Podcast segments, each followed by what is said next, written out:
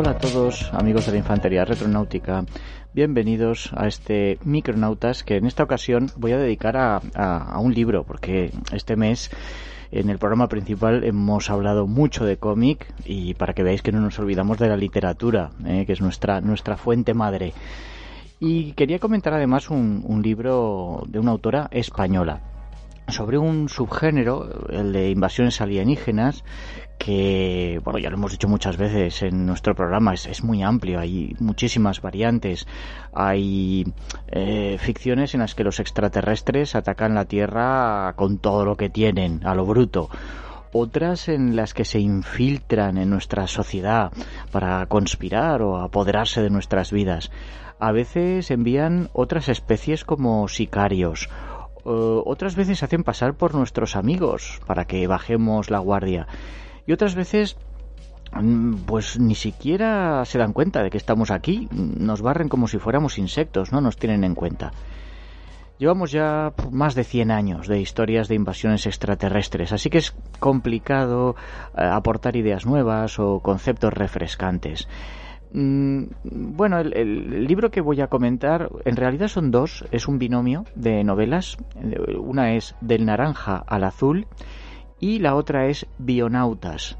Eh, escritas las dos por la autora madrileña Cristina Jurado. Bien, pues estas novelas no son una excepción, no, nos van a, renovar por completo su género de invasiones, pero sí que nos ofrece una agradable mezcla de los ingredientes tradicionales para articular un mensaje interesante eh, en una lectura entretenida, ligera, accesible para cualquier tipo de lector.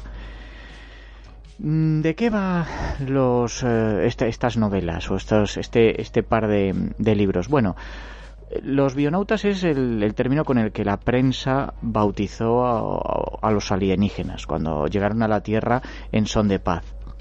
Fue un gran acontecimiento que, claro, conmovió al mundo y lo llenó de esperanza. Esperanza que quedó truncada poco después cuando una misteriosa enfermedad letal y muy contagiosa diezmó a la población del planeta en pocos días.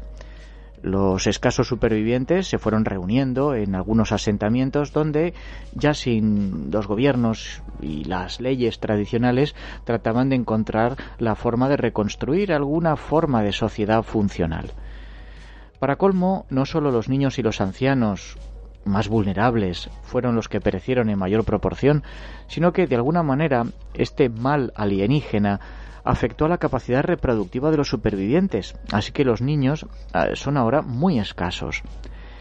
Había quienes se conformaron con seguir viviendo, ganándose la vida como mejor supieran hacer, en una economía básica de trueque. Luego estaban aquellos que luchaban para expulsar a los bios, los bionautas, de la Tierra, eh, organizándose como una resistencia paramilitar. Y había otros, que se llamaban los rastreadores, que daban por perdida la batalla, bueno, batalla que en realidad nunca se produjo, ya lo he dicho, em, asumían la nueva situación y se contentaban con mercadear con los bios, ¿no? Les daban eh, recursos naturales a cambio de tecnología por ejemplo, generadores autónomos, un, bien absolutamente precioso en una sociedad que ya no produce ni distribuye electricidad ni petróleo de forma organizada.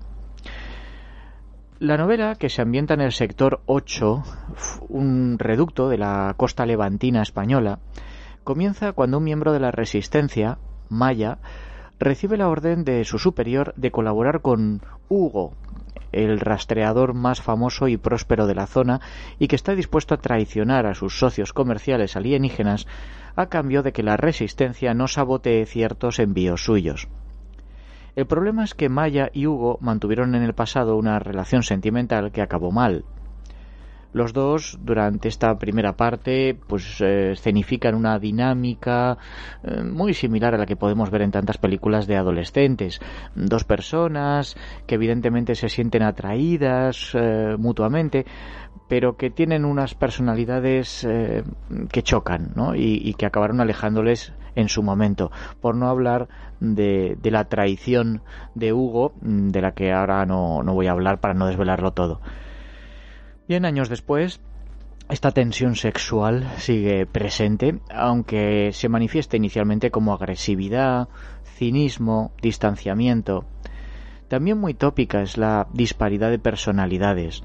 Maya presume de profesional comprometida con su causa, alguien que cree tener muy claros sus ideales y que está convencida de la rectitud de estos ideales.